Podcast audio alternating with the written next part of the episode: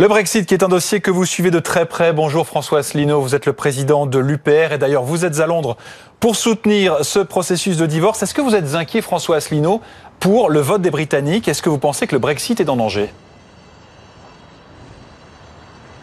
Oui, je pense que le Brexit maintenant est en danger. Ce que je crains beaucoup, c'est qu'il arrive aux Britanniques ce qui est arrivé aux Français en 2005. Rappelez-vous qu'en 2005, 55% des Français ont voté non à la Constitution européenne.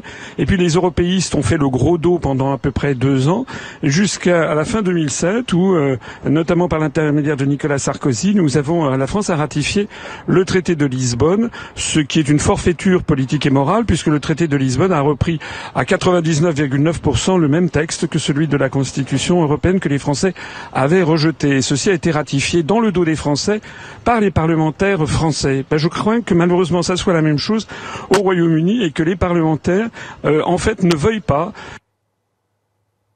voter 52% des Britanniques euh, en juin 2016. Vous êtes toujours pour une sortie de la France euh, de, l'Europe, le Frexit. Avec, quand on voit à quel point galèrent nos, nos voisins, vous vous dites ce serait une solution vraiment pour nous? Oui, parce qu'il ne faut pas se tromper. Ce qui est difficile, ça n'est pas de sortir de l'Union européenne.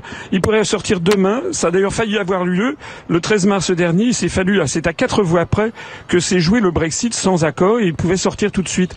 Le problème, ça n'est pas de sortir de l'Union européenne qui est difficile. Le problème, c'est que ceux qui ont été battus acceptent la démocratie et le suffrage universel. C'est tout le problème. Et là, vous savez, il y a eu beaucoup de référendums en Europe. À chaque fois que les peuples ont voté mal, entre guillemets, c'est-à-dire n'ont pas voté dans le sens des européistes, eh bien, il a fallu refaire les référendums voilà, c'est au Danemark, en Irlande, aux Pays-Bas, en France, euh, en Grèce même, etc. À chaque fois, on refait, un, référendum comme si ceux qui sont contre la construction européenne, il y été des citoyens de seconde zone qui n'avaient finalement pas le droit à la parole. On a le sentiment, François Asselineau, que dans le dossier euh, britannique, il y a quand même beaucoup de considérations de politique intérieure qui jouent et qu'on oublie peut-être un petit peu euh, le départ et la sortie du Royaume-Uni.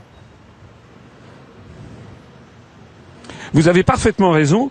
Le problème qui de, fond, c'est que Madame, Madame Theresa May, elle était contre le Brexit, n'est-ce pas? Donc on a chargé c'est le jeu des institutions britanniques. En fait, le nouveau Premier ministre, lors du départ de David Cameron, qui a été choisi, c'était quelqu'un, Madame Theresa May, qui euh, était contre le Brexit. Donc on a demandé à quelqu'un qui était contre le Brexit et qui a constitué un gouvernement dans lequel les purement conservateurs, dans lequel les anti-Brexit étaient majoritaires, c'est à elle qu'on a demandé de faire la négociation avec le, avec Monsieur Michel Barnier, la Commission européenne, qui était également contre.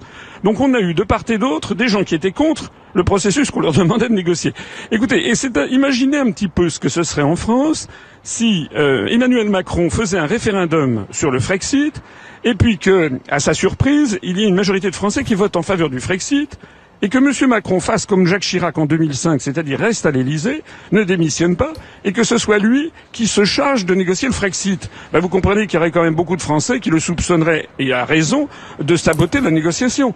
En fait, beaucoup de Britanniques pensent que Mme Theresa May a saboté la négociation. Et moi, je me suis laissé dire ici, depuis que je suis arrivé, d'ailleurs, soit dit en passant, la situation économique au Royaume-Uni, elle est bien meilleure qu'en France. Il n'y a pas de problème. N'est-ce pas S'il y a un problème en ce moment euh, dans, entre les deux pays, c'est en France c'est en France qu'il y a tous les samedis des, gilets jaunes, parfois qui tournent à l'émeute, etc. C'est pas au Royaume-Uni. Hein. Donc si on doit remettre en cause le vote de